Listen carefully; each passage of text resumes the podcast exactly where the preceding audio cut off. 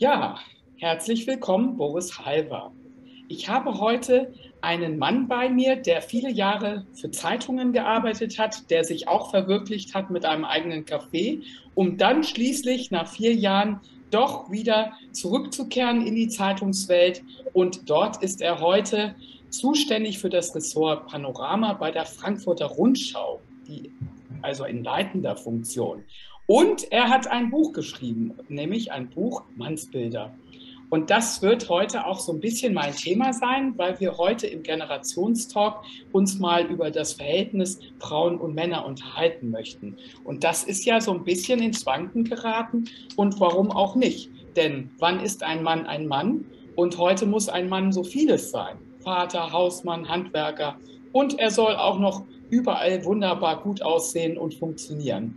Das ist natürlich sehr, sehr viel. Daher frage ich dich, Boris, ist das der Ausgangspunkt für die Dinge, die dich jetzt in letzter Zeit bewegt haben und warum du auch schließlich dieses Buch geschrieben hast?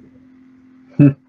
Ja, guten Morgen oder guten Tag und vielen Dank erstmal fürs Einladen. Und ähm, ja, äh, was du gerade angesprochen hast, da, da, ist ja auch gleich klar, dass äh, Männerthemen auch immer Frauenthemen sind, weil all das, was du jetzt den Männern zugeschrieben hast, äh, müssen Frauen ja heutzutage auch äh, oder, oder wird von ihnen erwartet, ne? eben auch äh, alles unter einen Hut zu bringen.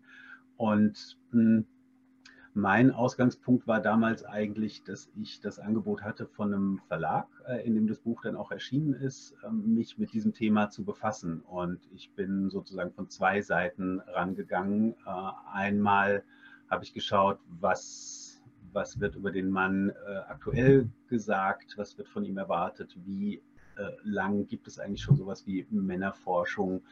Ähm, wie lange befassen sich äh, Autoren, Autorinnen mit dem Thema Mannsein, Männlichkeit und wie hat sich das über die Zeit verändert? Das war das eine. Und dann habe ich eben geschaut, ähm, was bin ich eigentlich für ein Mann? Was will ich für einer sein? Und ähm, wie viel davon habe ich vielleicht schon umsetzen können? Und ähm, da bin ich dann auf die Suche gegangen. Deswegen passt das mit dem Untertitel eigentlich auch ganz gut auf der Suche nach der neuen Männlichkeit, weil es war eine Suche und rausgekommen ist eine Art ähm, Sachbuch mit äh, vielen Selbstreflexionen. Ähm, und ich habe aber jetzt auch schon von einigen Männern gehört, dass das ähm, nicht nur meine eigenen Themen sind, sondern dass das auch alles tatsächlich Männerthemen sind im, im weitesten Sinne. Ja, also gerade für die Männer, die ähm, die schauen, ähm, was gibt es jenseits der Performance an Männlichkeit. Ja. Ja, die Rollen haben sich ja oder die Grenzen zwischen weiblich und männlich, männlich haben sich ja jetzt zunehmend nicht nur ähm, verbal, sondern jetzt auch sichtbarer verschoben. Und äh, da kann man sich natürlich fragen, was macht das mit den Männern? Äh, verunsichert das eher, dass wir jetzt alles immer so stark besprechen? Also es haben sich ja auch so Geschlechterklischees eher noch neu herauskristallisiert, aber damit eingehend auch so Verfeindungen in den Social-Media-Bereichen. Hm. Ich glaube, da muss man unterscheiden, weil es gibt natürlich die, ähm, die Welt in den sozialen Netzwerken und es gibt die, die Realität. Also wenn wir vor die Tür gehen und äh, Menschen begegnen, dann ist das nochmal was anderes als das, was sich äh, an Diskurs in den, in den Medien und den Netzwerken abspielt. Und ähm, also man kann schon sagen, dass es Verunsicherung gibt auf Seiten der Männer. Ähm, aber auch nicht durch alle Generationen, weil jetzt meine Generation, ich bin Mitte 40 und die Jüngeren, die können, glaube ich, mit diesen Erwartungen, die Männer ja zum Teil auch selbst formuliert haben, weil sie gesehen haben, ich will nicht so weiterleben oder ich will es nicht machen wie mein Vater oder mein Großvater. Ähm, wobei das jetzt nochmal ein anderes Thema ist, aber das spielt da immer mit rein. Also wir kommen ja irgendwo her und wollen irgendwo hin und ähm, es reicht nicht nur nach vorne zu blicken, aber man sollte auch nicht immer nur hinten suchen, wer, wer hat mir eigentlich den ganzen Mist eingebrockt. Ja. Und die, die Verunsicherung der Männer ist, oder die verunsicherten Männer sind eher die ab Mitte 50 aufwärts, ne? die, die eigentlich schon im besten Fall ein recht, recht erfolgreiches Leben geführt haben oder zurückblicken und sagen, ich habe viel erreicht und ähm, also jetzt nicht nur beruflich, sondern habe auch eine Familie und habe im besten Fall vielleicht auch ein gutes Verhältnis zu meinen Kindern und kann mich um meine Eltern kümmern, wenn die noch da sind. Und trotzdem sind es genau die, die, ähm, die verunsichert sind, weil, weil sie das Gefühl haben, ähm, das, was erwartet wird, ähm, bricht so über sie herein. Und, und jetzt wird von ihnen verlangt, nachdem sie 50, 60 Jahre gut durchgekommen sind mit diesem Sein, ähm, sich zu verändern. Ja, und äh, das ist auch, äh, da hat jetzt gerade ähm, Tobias Habel von der Süddeutschen Zeitung hat gerade ein Buch rausgebracht, das heißt Der gekränkte Mann.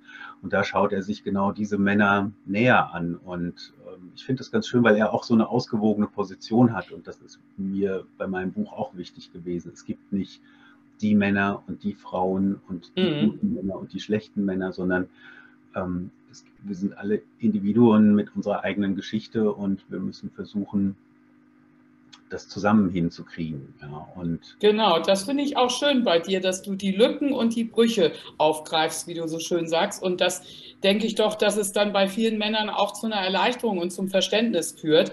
Ähm, aber es andererseits ähm, haben wir ja, wie gesagt, ja doch manchmal eine sehr aggressive Rhetorik in den, in den verschiedenen Bereichen.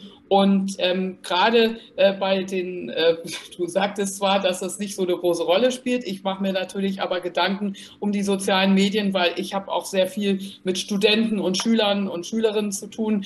Und ähm, da mache ich mir natürlich auch Gedanken, was macht das mit denen, wenn die solche äh, harten Dispute mitbekommen, auch wenn mhm. sie nicht selber mittendrin sind. Manchmal sind sie mittendrin. Dann gibt es ja diese, diese Formulierung der alte weiße Mann, ne, mal als Beispiel. Und gleichzeitig ähm, ist ist es gar nicht nur der alte weiße Mann, sondern wir haben ja auch durch Migration sehr viele extrem retro und retardierte Mannbilder äh, oder Frauenbilder. Ähm, insofern, äh, warum ist das eigentlich immer der weiße Mann? Oder wie kommt es dazu, dass es dann immer so harte äh, Zuordnungen gibt? Hm. Ja, das ist eine gute Frage. Also das kommt natürlich aus, aus verschiedenen Richtungen. Und ähm, du hattest eben gesagt, ähm, dass ich finde, dass das nicht so eine große Rolle spielt mit den sozialen Netzwerken. Das, das stimmt so nicht. Also natürlich spielen gerade äh, Medien eine große Rolle, auch bei ähm, was den Verlauf dieser Diskussionen angeht. Ne? Mhm. Und, und, wir, haben, wir haben natürlich ähm, eine harte Rhetorik und es gibt viel Aggression und es gibt, ähm, es gibt Frauenhass auf der einen Seite, es gibt aber auch immer, immer die andere Seite, also dass, dass Frauen oder ähm, ähm, weibliche Foren, sagt man das so, ähm, ja, dass, dass in solchen Foren auch der, der Mann pauschal verurteilt oder angegriffen wird. Und ähm, was ich eben meinte mit diesem, äh, es gibt die sozialen Medien und es gibt die Realität, das ist äh, so der, der Punkt, dass wir, dass wir beides brauchen. Ja? Und natürlich sind jüngere Generationen viel mehr in den, ähm, in den Welten der, der sozialen Medien unterwegs und, und ihre Sicht auf die Welt ist dadurch stärker geprägt als, als meine jetzt zum Beispiel. Ich arbeite zwar bei Medien, aber ich habe nicht viel mh, hm, Bezug zu sozialen Medien, sage ich mal. Ich halte mich da eigentlich aus allem raus, bis auf äh, mhm. ein paar Kanäle, über die ich mit, mit, mit Freunden und Familie kommuniziere. Aber ich will gar nicht auf dieser Ebene in den gesellschaftlichen Diskurs gucken. Das habe ich immer mal gemacht für mein Buch und habe mich dann manchmal auch ein bisschen verschreckt wieder zurückgezogen in meine kleine heile Welt.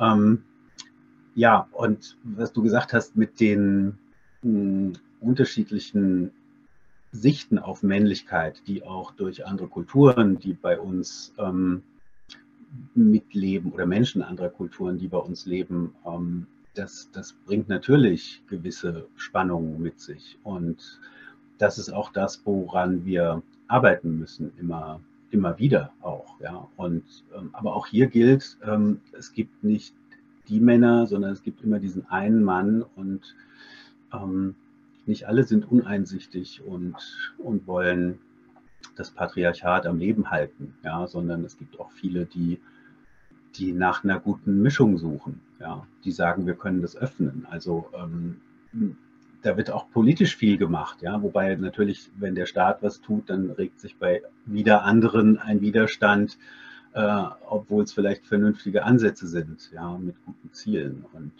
und so liegt es doch immer bei uns selbst. Also das ist das, worauf fast alle hin, ähm, oder wo, wozu dann alle kommen, die sich mit dem Thema befassen, dass es immer bei uns selbst anfängt. Wir selbst können für uns eine Entscheidung treffen und dann ins Gespräch mit den anderen gehen.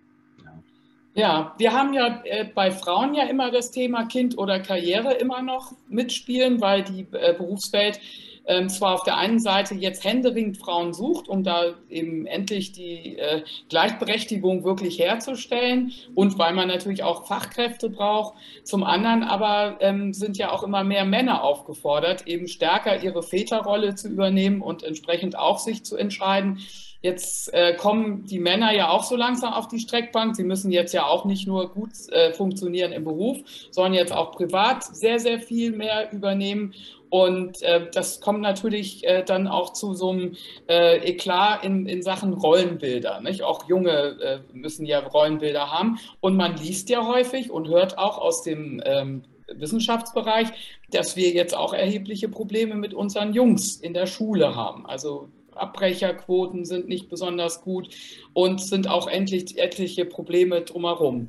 Ähm, worauf führst du das zurück? Hast du das auch mal so ein bisschen untersucht oder ist das äh, dein Thema eher so die, die mittelalten oder die älteren Herren?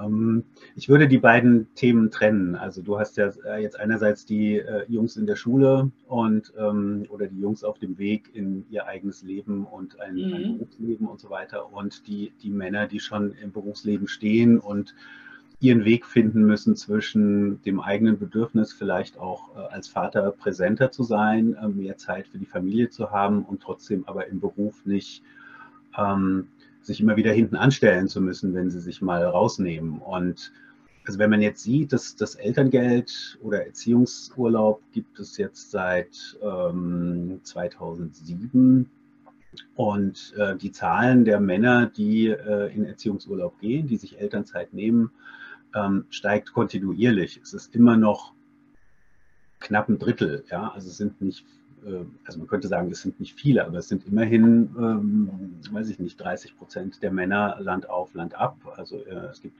Bundesländer, da sind es äh, ein paar Prozent mehr und Bundesländer sind ein paar, paar weniger.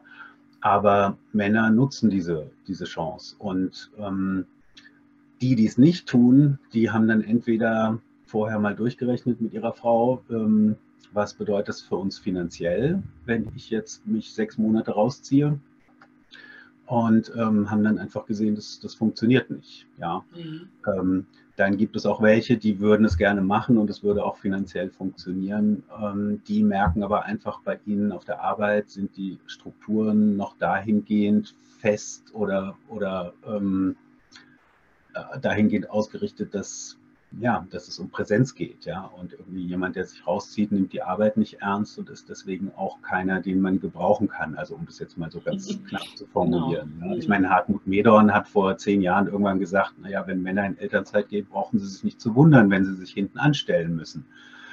Ähm, mhm. Das motiviert jetzt nicht wirklich. Und mhm. ähm, es gibt ein Umdenken und natürlich gibt es Unternehmen, die sagen, äh, wenn ihr sieben Monate Elternzeit machen wollt, ihr Männer, dann ist das überhaupt kein Problem, weil wir organisieren das und äh, uns ist auch wichtig oder wir wissen, dass Männer, die sich mal rausziehen, die ähm, auch mal aus dieser Mühle raus sind und, und im, im familiären Umfeld Verantwortung übernehmen, ihren Alltag ähm, selbst gestalten, wobei das mit Kindern immer noch mal die Frage ist, gestaltet man da wirklich selbst oder muss man nicht auch viel reagieren? Also man lernt ja auch unheimlich viel, also gerade das, das ähm, gerade die sozialen Fähigkeiten, die Empathie und Mitdenken und auch mit Stress umgehen. Also es ist ja nicht immer nur so, dass also Kinder sind ja kein ähm, weiß ich nicht, kein Computerprogramm, das man äh, abspult, sondern die, die haben ja auch immer ganz unterschiedliche Bedürfnisse. Sie brauchen einerseits Struktur, aber dann brauchen sie auch Freiraum und Zuneigung und, ähm, und all das zu lernen ähm, und sich dafür die Zeit zu nehmen, ist äh, ganz wichtig und davon profitiert man später auch im Beruf. Das ist halt noch nicht bei vielen oder andersrum. Ähm, es gibt immer noch Unternehmen, da ist es in der, in der Führungsetage noch nicht angekommen, dass es so rum funktioniert. Ja. Mhm. Und jetzt noch mal kurz zum Bildungssystem. Da ist es so, da gibt es unterschiedliche Deutungen, sage ich mal. Also ähm, es, es, ist unstrittig, dass, dass Mädchen im Bildungssystem besser durchkommen, ähm, weil sie ähm, immer auch ein bisschen besser funktionieren. Und ähm, dann ist es so, dass, dass äh, Mädchen und, und, Lehrerinnen ja auch irgendwie ganz gut miteinander äh, klarkommen. Also ähm, man hat einfach auch viele, in, in, den Erzieherberufen sind es vor allem Frauen, in der Grundschule sind es vor allem Frauen. Äh, später in, in, den höheren Klassen kommen dann auch Lehrer dazu, aber es ist so, dass es eine Weile dauert, bis, bis männliche mhm. Bezugspersonen und vielleicht auch Identifikationspersonen hinzukommen, die, ähm, die nichts mit dem Vater oder irgendwelchen Fußballstars zu tun haben. Und, und das ist etwas, das, ähm, das fehlt Jungen. Und da gibt es natürlich seit 40 Jahren ähm, Männerforscher, die sich genau mit diesem Problem befassen. Und ähm, auch die sagen, äh, es liegt nicht daran, dass, ähm, dass Lehrerinnen das nicht können, sondern die sagen auch, dass, ähm, dass das System Schule umgestellt werden müsste. Also wir brauchen eigentlich viel mehr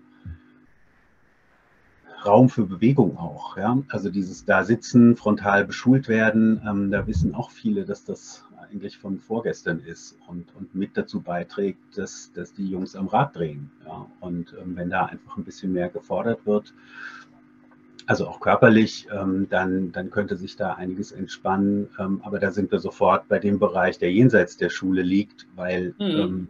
Wenn, wenn die Jungs zu Hause keine äh, Struktur haben, dann fällt es ihnen schwer, die in der Schule zu wahren. Ja? Mhm. Also da sind wir eigentlich gleich wieder beim familiären Umfeld und, genau. wieder dem, und wieder auf dem Minenfeld, dass wir sagen, manche können es und manche können es nicht. So einfach ist es dann auch nicht. Ja, man hat ja den Eindruck, ähm, es ist ja so, durch die Scheidungsvielfalt äh, und auch die Zahlen der Alleinerziehenden ist, ist es natürlich so, ähm, da fehlen die Väter auch. Also die verabschieden sich ja noch viel schneller oder sind dann einfach, wenn eine Scheidung ist, häufig dann nicht mehr vorhanden für die Familie. Und ähm, da ist das natürlich auch tragisch, dass es dann eben auf die Schule, den Staat und äh, Kindergärten oder wie auch immer ankommt, um das dann alles eben zu ersetzen. Das ist natürlich auch sehr viel Erwartung. Nicht? Und mhm. ähm, das äh, ist, ist äh, auch ein Problem tatsächlich, was dahinter steckt. Aber viele sagen eben, wir müssen eigentlich und deswegen hat man ja dann aus dem Girls Day auch ein Girls and Boys Day wieder gemacht. Ne? Wir, ähm, wir gerade in den jungen Jahren würde jetzt zu viel Förderung bei den Frauen oder bei den Mädchen sein und man müsste jetzt eher einen Fokus auf die Jungs setzen. Und auch da wieder Stichwort Migration haben wir ja auch festgestellt. Da kommen viele ähm, erstmal ungebildet an, haben lange Fluchtzeit hinter sich und, und konnten auch nicht beschult werden. Da müssen wir auch einiges aufholen. Und da ist eben die Frage, ähm, wie kriegen wir das hin, dass wir dann eben auch viel mehr Männer dazu ziehen, dass die eben auch dort ihre Vorbilder haben oder die stärkere Hand, wenn sie die eben äh, vielleicht in bestimmten Altersgruppen auch besonders brauchen oder eine andere Sichtweise, die sie dann kennenlernen können. Ja, da ist noch viel zu tun. Ich wollte es wenigstens mal angesprochen haben, weil ich ja selber auch mhm. eben immer wieder in der Bildung zu tun habe. Und deswegen wollte ich das nochmal aus deiner Sicht einmal hören. Du selbst bist ja Vater von Kindern, nicht? Und insofern darf ich dich dazu ja auch nochmal von der Seite her befragen. Ja, ähm, wobei ich jetzt zu diesem, zu diesem Thema ähm, Scheidungskinder auch noch eine Sache sagen wollte, ähm, weil da ist es auch, ähm, da hat es auch immer wieder eine, eine starke individuelle Komponente, weil nicht alle ähm, Beziehungen, die in die Brüche gehen, ähm, gehen zulasten der Kinder in die Brüche. Es gibt aber natürlich welche, da, da stehen sich die Eltern danach unversöhnlich gegenüber. Ähm, und dann gibt es wiederum Männer, die, die sich darüber beschweren, dass Männer ähm, in dieser ganzen rechtlichen ähm, Konstellation ähm, überproportional oft äh, den Kürzeren ziehen. Das heißt, sie sind diejenigen, die dann ähm, irgendwie versuchen müssen, den Umgang ähm, doch gewährleistet zu bekommen und so weiter. Aber äh, es ist nicht grundsätzlich so, dass, dass das Recht, ähm, also das Jugendrecht, äh, nur gegen Männer ausgelegt wird. Ja, es gibt Männer, die haben Pech und es gibt Männer, die meinen es gut, die haben Pech. Ja, es gibt aber auch wirklich Männer, die ähm, die sich dann nicht kümmern, die sind einfach weg und dann müssen die Frauen zusehen, wie sie, wie sie durchkommen. Und ähm, ja, und da gibt es eben Männer, die versuchen ganz ähm, konstruktiv mit sowas umzugehen. Ähm, auch Männergruppen, Männerinitiativen, die einfach sagen, wir wollen schauen, dass das ähm, etwas gerechter ausgestaltet wird. Und dann gibt es aber auch Männerinitiativen und die sind mitunter problematisch, ähm, die halt sagen, äh, das Jugendrecht ist so konstruiert, dass Männer immer außen vor sind und das ist alles scheiße und so einfach ist es dann auch nicht, zum Glück. Mhm. Ja. Genau, das ist so. Ja, und ähm, man muss ja auch feststellen, ähm, jetzt bei den äh, neuen Rollenbildern, die sich jetzt herausgebildet haben oder auch äh, Diskussionen über Identitäten, ähm, dass ja auch viele Männer, wie du ja schon am Anfang einmal gesagt hast, auch festgestellt haben, da war sehr viel Druck früher. Wir sind ganz froh, dass wir jetzt eben unsere Rollen neu definieren können. Ähm, und da hat man eben auch festgestellt, also die Männlichkeit ist nicht nur ein Privileg, sondern auch eine große Last. Ähm, hast du jetzt Hoffnung, ähm, abschließend nochmal zu unserem äh, heutigen Generationstalk, lieber Boris, hast du jetzt Hoffnung, dass es jetzt, dass wir zusammenfinden, dass es äh, sich bessert, dass es aufwärts geht? Oder muss es jetzt mal in so einer Übergangsphase dieser Jahrzehnte mal ruckeln, damit etwas in Bewegung kommt? Hm es ruckelt ja schon die ganze Zeit. Es ruckelt ja schon seit 100 Jahren, irgendwie als die Frauenbewegung sich aufgemacht hat. Äh, es ruckelt seit 50 Jahren, als die 68er auf die Straßen gegangen sind. Ähm, und es ruckelt immer noch. Und, und trotzdem ähm, habe ich die Hoffnung, dass es, dass es langsam besser wird. Ich sehe das jetzt bei, bei meinen Kindern, die sind so Anfang 20 oder jetzt gerade ähm, Teenager. Und ähm, die, gehen, die gehen ganz anders mit diesen Themen um. Und für die ist ähm, diese Vielfalt, die ähm, vielleicht manche in meinem Alter oder älter ähm, leicht beängstigen kann, ähm, für die ist die ganz, ganz normal. Und die ähm, gehen nicht mit diesem Bild rein, ich ich bin eine Frau und ich muss mich so und so verhalten, sondern die sagen, ich bin ein junger Mensch und ich möchte dies und das äh, in meinem Leben erreichen oder auch nicht, ja, und äh, gehe entsprechend damit um. Und das ist auch eine sehr bunte, äh, sind sehr bunte Freundeskreise. Also da haben wir so dieses Thema ähm, Kultur, Migration, das, das Zusammenleben der Kulturen, das ist da auch nochmal ein bisschen, bisschen entspannter. Gut, jetzt sind die natürlich aus, aus einem, vielleicht auch aus einem Umfeld erwachsen, das so auch ja, viel reflektiert und ein bisschen offener ist und vielleicht und vor allem ohne Angst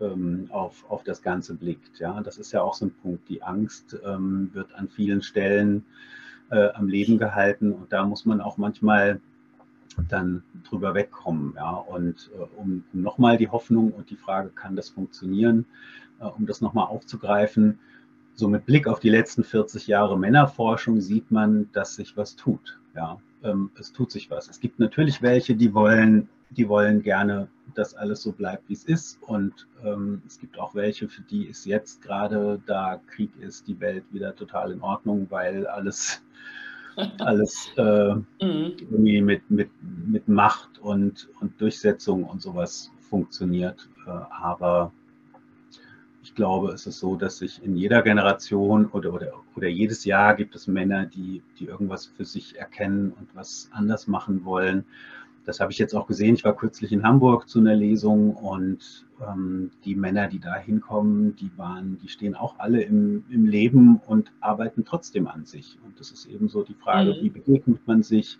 Es geht auch darum zu gucken, was, was tut einem gut. Ja, also ähm, es wird ja gern belächelt, dass Männer, die viel arbeiten, dann erstmal äh, Sport machen und sich dann wieder rausziehen und nicht, nicht zu Hause sind. Äh, aber es ist vollkommen okay. Man muss gucken, was, was tut mir gut. Und wenn ich mich auch versorgt habe, dann, dann kann ich auch besser zu Hause sein und mich, mich besser kümmern. Ja. Und merke vielleicht auch irgendwie bei diesem, bei dem, was mir Spaß macht, dass ich, dass ich meine Arbeitszeit nach und nach reduzieren will, weil ich nicht so viel Zeit auf der Arbeit verbringe, ja, zum Beispiel. Genau. Und Frauen wiederum von der anderen Seite äh, äh, da merken die Männer ja auch, Frauen, die zufrieden sind, Frauen, die ausgefüllt sind, Frauen, die eben auch ihren Leidenschaften und ihren Wünschen und Hoffnungen nachgehen, dass das auch zufriedene Ehefrauen oder Partnerinnen oder äh, äh, Kolleginnen sind, also äh, Frauen, die ausgespart werden, die nicht nirgendwo mitspielen dürfen und sozusagen ähm, außen vor sind, sind keine richtig gleichberechtigten äh, Frauen. Und daher ähm, kann das eigentlich nur für beide Seiten gut sein, wenn wir uns jedem, äh, jeder gibt dem anderen Freiraum und Gestaltungsplatz. Und äh, ja, das ist, glaube ich, eine Hoffnung für, für die hm. Zukunft. Ja, und vor allem müssen wir, müssen wir sprechen. Und da sind wir wieder bei dem Thema ganz vom Anfang. Ne? Also ähm, natürlich wird über soziale Medien viel kommuniziert, aber zusammenzusitzen, ähm, sich draußen zu begegnen, das hat eine ganz andere Qualität. Also das habe ich jetzt auch wieder bei dieser, bei dieser Lesung gemerkt. Also an dem Abend waren nur Männer da, aber es ist trotzdem was anderes, wenn man sich begegnet. Und, ähm, und das haben wir ja beide dann gleich als Gegenstück am nächsten Tag gemacht. Ja, genau. Und da hast du dann aus Hamburg dann auch eine Frauenpower auch nochmal mitgenommen. Absolut. Und, und, das, und das gehört ja zusammen. Und deswegen ist es, ist es wichtig, dass es zum einen Angebote gibt, die, die nur für Männer sind, wie so ein kleiner Schutzraum, weil dann mhm. können sich die die vielleicht Angst haben oder, oder Sorge, sich zu öffnen, ähm, können das da erstmal tun ähm, im, im Kreise ihrer ähm, ja, Leidensgenossen, würde ich jetzt nicht sagen wollen, sondern im, im, im, Kreise der anderen, die vielleicht Verständnis haben für die Zweifel, die sie auch mit sich rumtragen und die Nöte, die sie haben.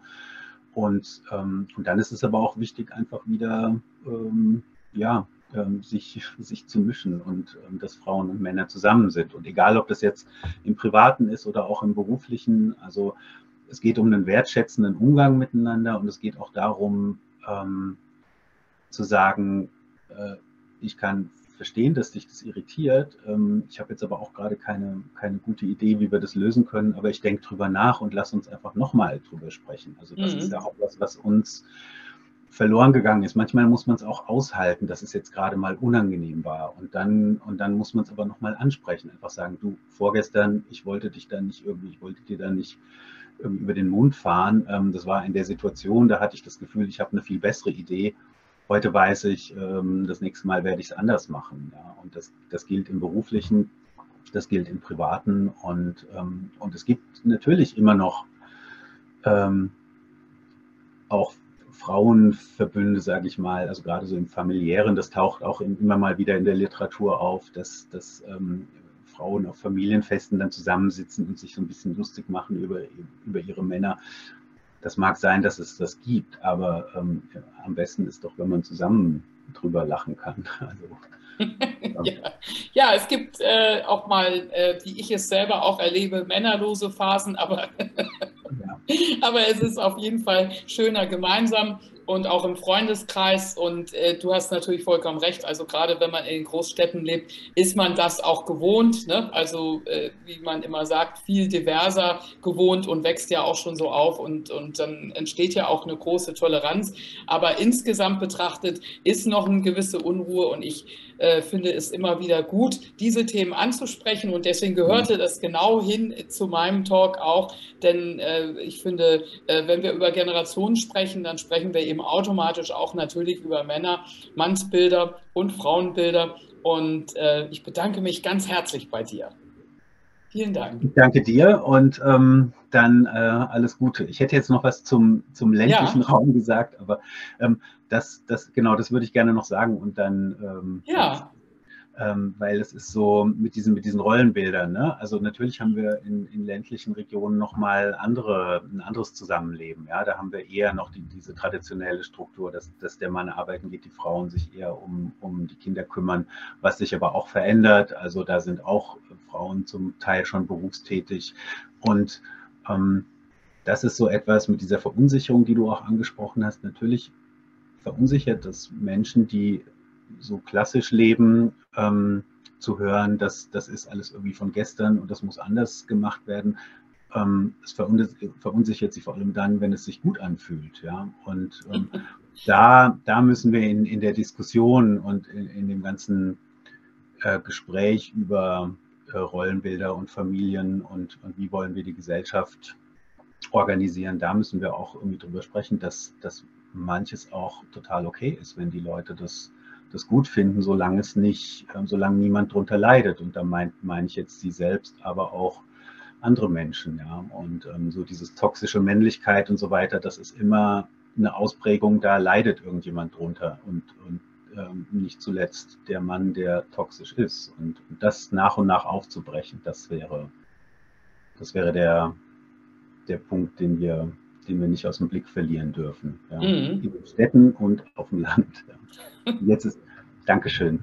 Ja, das fand ich auch nochmal ganz wichtig, dass das nochmal zur Sprache gekommen ist. Herzlichen Dank und bis zum nächsten Mal, Boris. Also, Danke dir. Alles Gute und viel Spaß beim Talken.